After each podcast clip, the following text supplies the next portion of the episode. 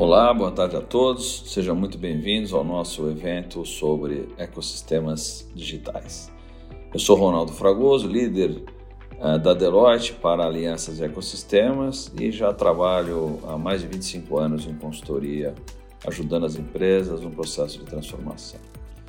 Hoje, particularmente, temos vivenciado uma mudança significativa de como é que as empresas estão lidando com esse processo de transformação, já que a necessidade de uso de novas tecnologias num ambiente bastante complexo, principalmente de pós-pandemia, e com a necessidade de pessoas qualificadas para poder atuar e utilizar no uso das novas tecnologias, tem trazido um desafio significativo para as empresas. Mas sozinhas essas organizações não conseguem passar por esse processo, ou até mesmo vão demorar muito mais tempo, ou um custo de oportunidade muito maior. Então, esse momento ele requer que as empresas estejam atentas para essa nova realidade de ecossistemas digitais e que possam fazer o melhor uso possível através dos seus processos de inovação, de criação e de adequação de suas plataformas, de suas soluções, de seus produtos e dos seus serviços como um todo. E para saber mais sobre isso, convidamos aqui para acompanhar essa conversa tanto Marcelo Carreiras, CIO da Petrobras, com enorme experiência nesse assunto e com e podendo compartilhar com a gente alguns casos que ele vivenciou em relação a esse assunto. Junto com ele também Kleber Moraes, que é CEO da AWS, que tem vivenciado aí, principalmente no aspecto de jornada para nuvem, um desafio grande das empresas, como elas têm feito isso e como inovar nesse novo ambiente também. Juntamente com os dois, também convido a nossa colega Gláucia uh, que é sócia de inovação e venture capital da Deloitte. Então sejam muito bem-vindos e um ótimo evento a todos. Muito obrigado.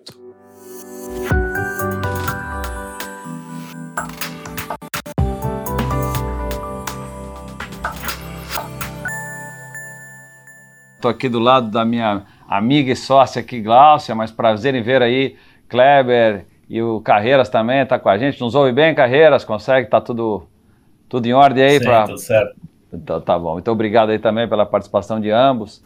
Indo aqui já para as perguntas, então, mais uma vez, muito obrigado pela participação, Carreiras, Kleber.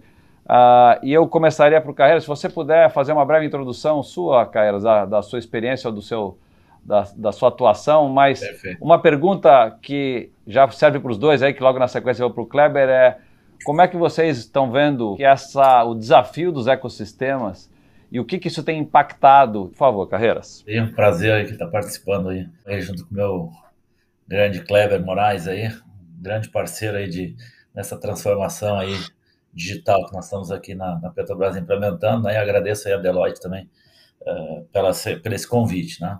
E aqui na Petrobras, né?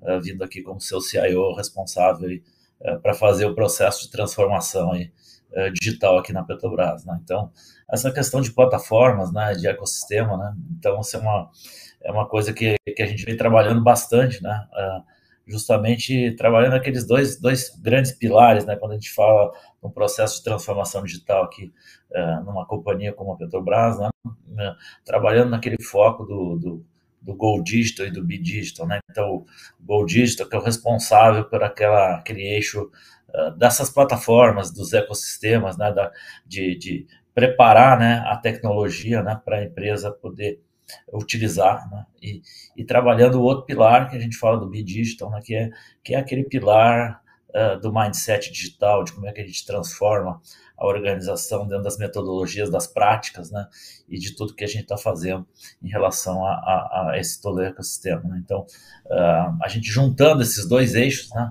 e a gente conseguindo trabalhar isso de forma conjunta, né? que, que às vezes uh, uh, os grandes problemas das organizações são focar só em tecnologia ou focar só na metodologia ou no processo né? ou no método. Né?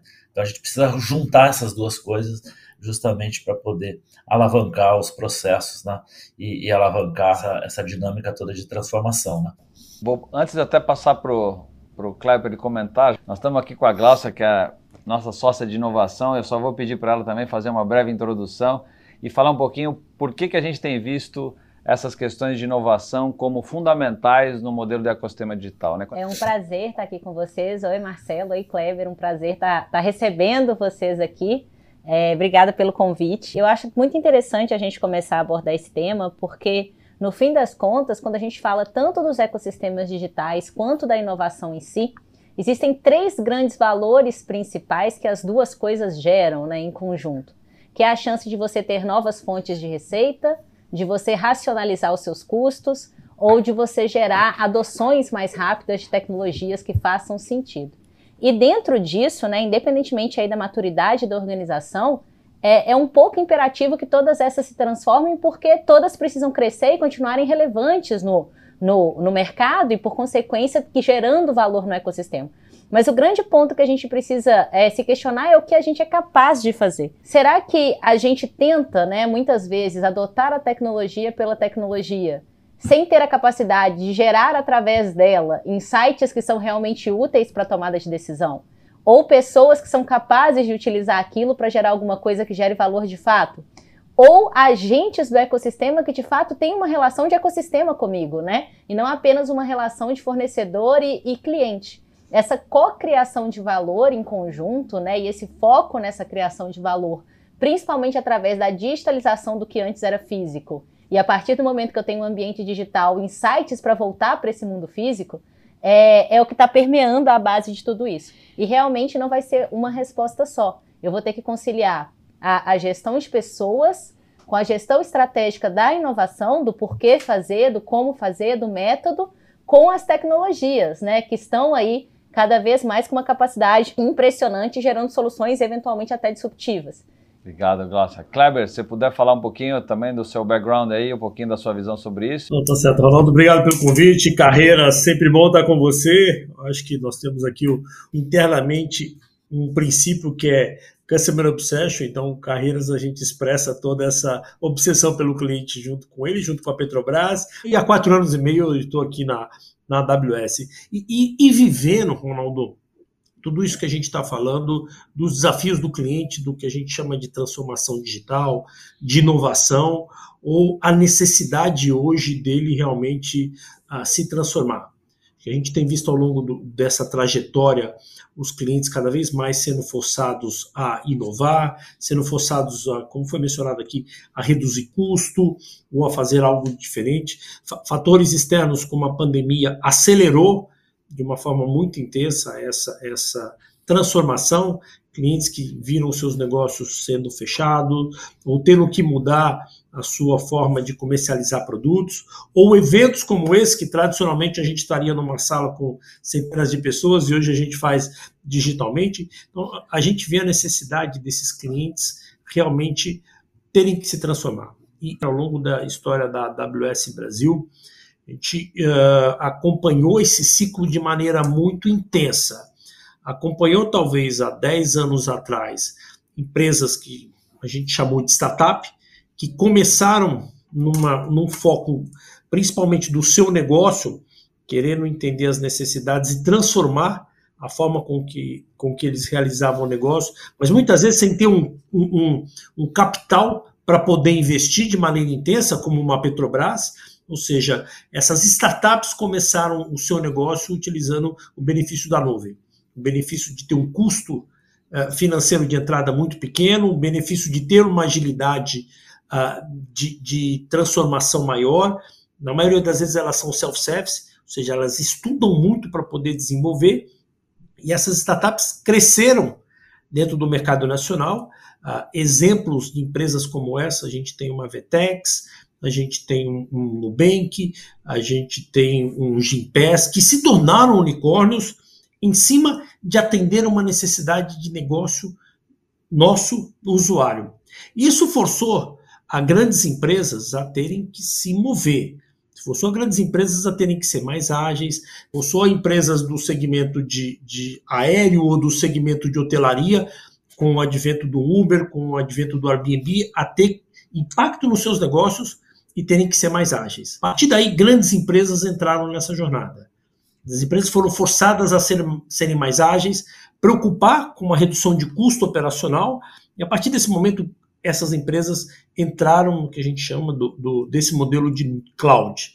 Empresas como o Itaú, que recentemente anunciou essa jornada de migração, empresas como Carreiras mencionou, da Petrobras, que está numa jornada de, de, transformação de cloud, ou seja, essas empresas hoje não, não definem mais se elas irão para a nuvem, elas definem mais quando e como. Uh, Carreiras, se você pudesse compartilhar um pouco que histórias que vocês estão vivenciando na transformação digital, ou que os ecossistemas trouxeram para vocês, que você teria já uma visão, nada confidencial, logicamente, mas que fosse é, de uma, um, algum benefício, alguma coisa mensurável que essa transformação está trazendo. Né? E eu acho que sempre tem esse desafio, principalmente para os CIOs, de que todo projeto ele precisa ser demonstrado financeiramente, nem sempre é fácil você demonstrar isso. A questão de inovação, que eu vou falar um pouquinho com a Glaucia de novo, também é uma coisa que as empresas têm que adotar, mas é difícil de medir. Então, conta um pouco da sua história, do que, que você tem visto de que de fato tem feito a diferença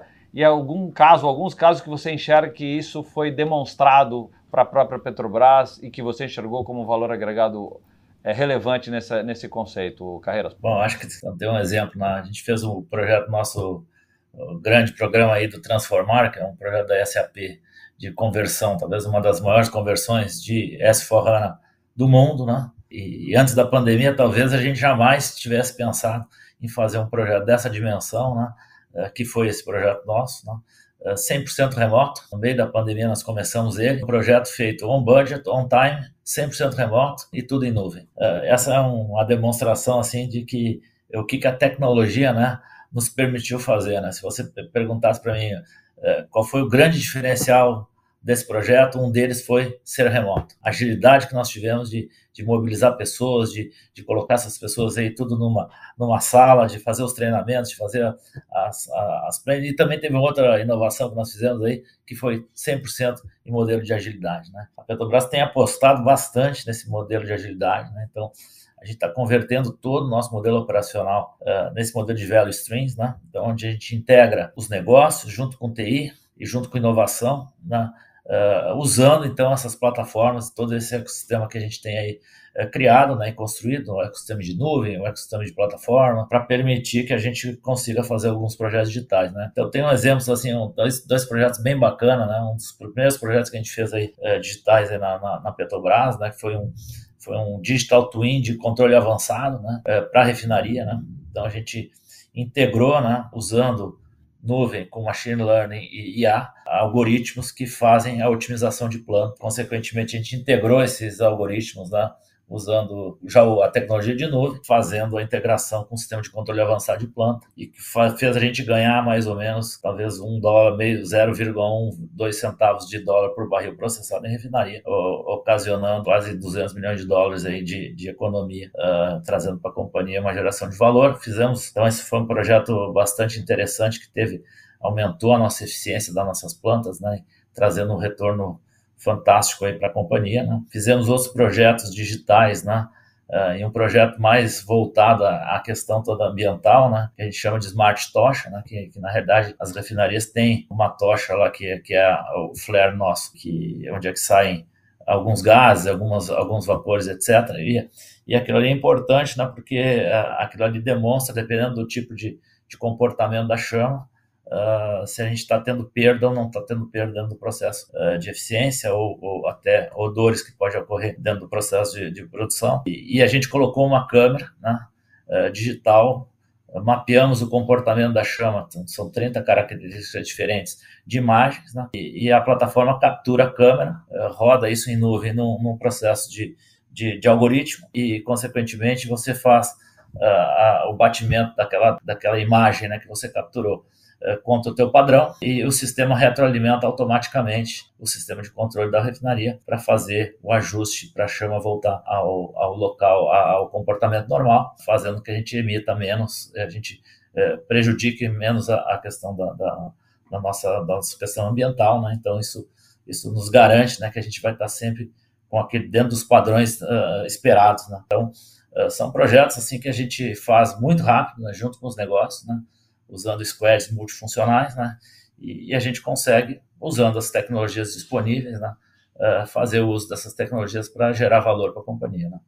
Acho que você deu dois exemplos extraordinários aí, cara. Um financeiro, né, com ganhos, porque muitas, todas as companhias gostam de métricas, né, para dizer que aquilo economizou, isso é sempre... Tudo que a gente procura é um projeto que ele tenha um, um, um payback, aí, um retorno garantido, né, mas você deu dois exemplos que eu vou aproveitar só para fazer. Primeiro um de, da questão ambiental, né, a pressão de SG hoje, qualquer projeto que você faça que ele tenha uma dimensão ambiental, ele já tem uma atratividade maior, né, seja interno e para o próprio mercado. E o último que você comentou, que foi o. A gente acompanhou o Go Live do Sabe, de fato, um desafio. Mas eu vou pular agora para a Glaucia, para a Glaucia com, compartilhar um pouco com a gente, assim, Glaucia, o que, que você, nesse mundo que a gente está falando aí de, de, desafios de inovação, ecossistemas digitais, etc., o que, que você tem visto que tem feito a diferença? Né? O que, que as grandes empresas têm é, feito de inovação? Como é que elas estão linkando com as startups? Como é que elas tratam isso? Quais os desafios de trazer um monte de é, novas empresas com cabeça completamente diferente. Conta um pouco da sua experiência de como é que a gente está lidando, como as empresas estão e como é que a gente está fazendo para ajudar nesse processo.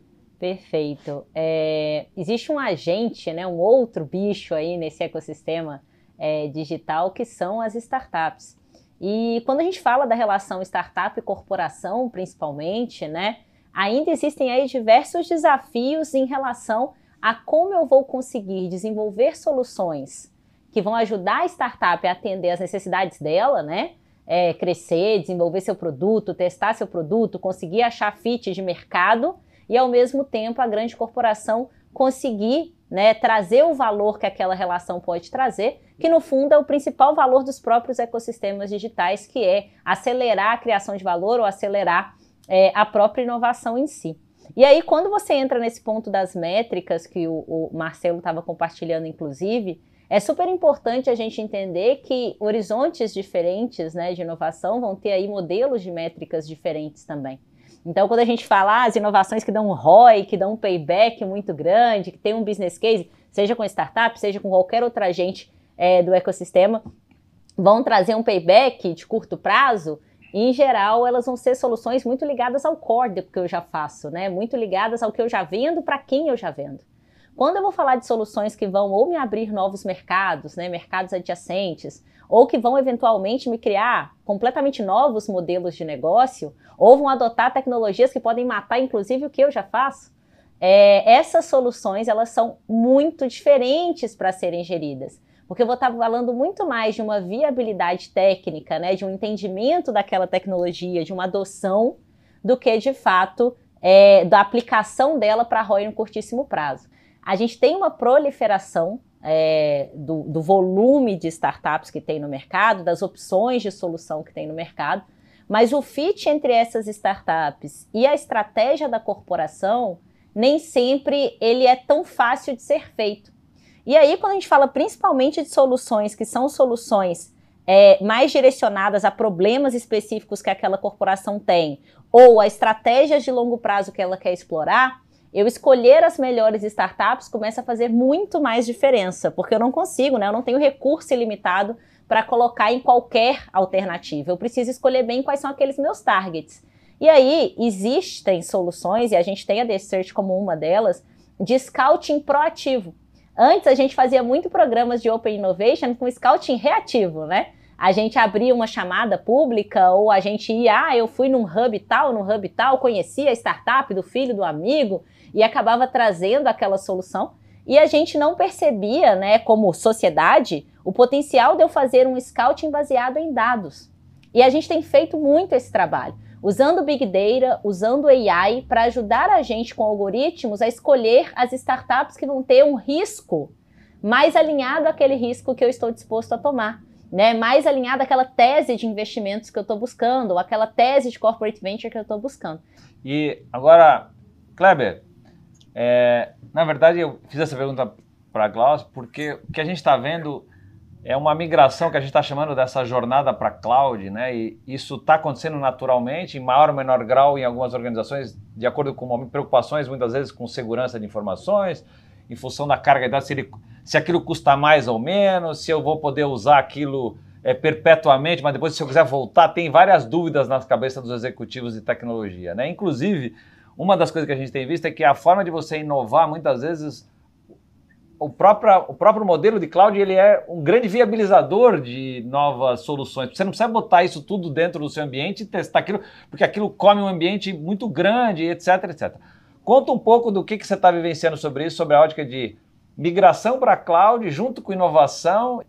O, o que a gente tem tido no dia a dia com as empresas não é se eles vão migrar para a nuvem, é quando e como. A, a, nuvem passou a ser o grande habilitador de tudo isso que a gente está conversando aqui. Acho que, por um lado, você ter infraestrutura tecnológica que permite uma redução de custo, então você tem, em primeiro lado, a viabilização de uma redução de custo. Por outro lado, a agilidade da inovação. O que nós estamos falando aqui de a, a, inovação, de você ir ao mercado, encantar esse cliente, entender a necessidade dele. Eu dei os exemplos do, de unicórnios aqui, mas você vai para todos os mercados. Você pega o advento do Pix, eu gosto de usar o Pix. Pix é uma tecnologia de inovação do Brasil que está sendo exportada, que permite com que o usuário final tenha uma geração de valor e ele faz uma disruptura de modelos. É essa questão de você estar tá focado no que está acontecendo tecnologicamente é uma questão de sobrevivência. Então, não, não existe mais opção. O grande desafio de, de, transformação, ele não passa mais pela tecnologia. Porque a tecnologia, a tecnologia que a gente disponibiliza hoje para um pequeno cliente, é a mesma tecnologia que a gente disponibiliza para a Petrobras ou para um grande banco. Ele passa por essa transformação cultural da empresa. Ou seja, é você realmente no nível executivo, no alto nível da companhia, ter a consciência de que se você não se movimentar rápido, você não existirá mais. A única vantagem competitiva que as empresas têm hoje em dia é a agilidade. Você não tem, tudo pode ser transformado, tudo pode ser copiado numa velocidade então enorme. Então, se você não conseguir encantar o cliente e levar cada vez mais vantagem competitiva para o seu negócio, a tendência de você ter desafios maiores, a tendência do seu custo começar a aumentar, a tendência de você perder valor de mercado é muito grande. Chegando a, ao nosso final aqui, eu queria agora um, um, minutinho aí de considerações finais de cada um, começando até para a Glaucia aqui. É, eu queria muito agradecer a vocês, acho que foi um papo riquíssimo, aprendi muito com os três, então muito obrigada. É, a última coisa que eu queria trazer aqui de mensagem é que da nossa percepção de mercado, do tanto que a gente vem trabalhando aí com, com grandes organizações, a gente tem percebido que os ecossistemas digitais eles não são mais uma opção. Né? Eles são, assim como a nuvem, como disse o Kleber, trabalhar em ecossistema hoje em dia é imperativo. O negócio é o como e o quando. Vou roubar sua frase, Kleber. É, o negócio é o como e o quando. É, e, e, a gente está preparado para isso. A gente está trabalhando, principalmente a parte humana aí que o Carreiras falou, de como a gente muda um pouco a chave da cabeça para co-criar valor em ecossistemas, é, ao invés de eu né, ter que fazer inovação sozinho sempre, é, é, um grande, é uma grande mudança de paradigma para os negócios. assim. Então, muito obrigada. Nossa, seja muito bem-vinda, sempre. Vamos lá, por favor, Cleber, suas considerações. A, a, minha, a minha consideração é que a gente tem uma oportunidade única na mão. Eu acho que com o advento do que a gente falou aqui de, de, de um grande habilitador de inovação, que é a cloud, permite com que você tenha um custo menor de entrada, que você permita o que a gente falou aqui de arriscar, de permita você inovar, a gente pode criar o Brasil como uma plataforma digital global. Pela primeira vez, o Brasil e a tecnologia e a capacitação pode fazer a diferença para o futuro desse país. É isso. Obrigado, Kleber. Antes de agradecer a vocês todos, Carreira, suas considerações finais, por favor. Muito bem, primeiro agradecer aí a participação aqui junto com os colegas aí. E o que eu falo é o seguinte, né, a, essa questão de transformação, transformação digital, transformação de negócio, né, é, ela não acontece sozinha. Então, assim, é, a única experiência me diz né, que, que isso tem que ser uma construção coletiva. Então, é uma construção de negócio, de TI, inovação, né, todo mundo junto, não dividindo esforços, né? Como muitas empresas aí têm, uh, assim, guerras entre áreas de transformação digital, com área de tecnologia e etc. Né?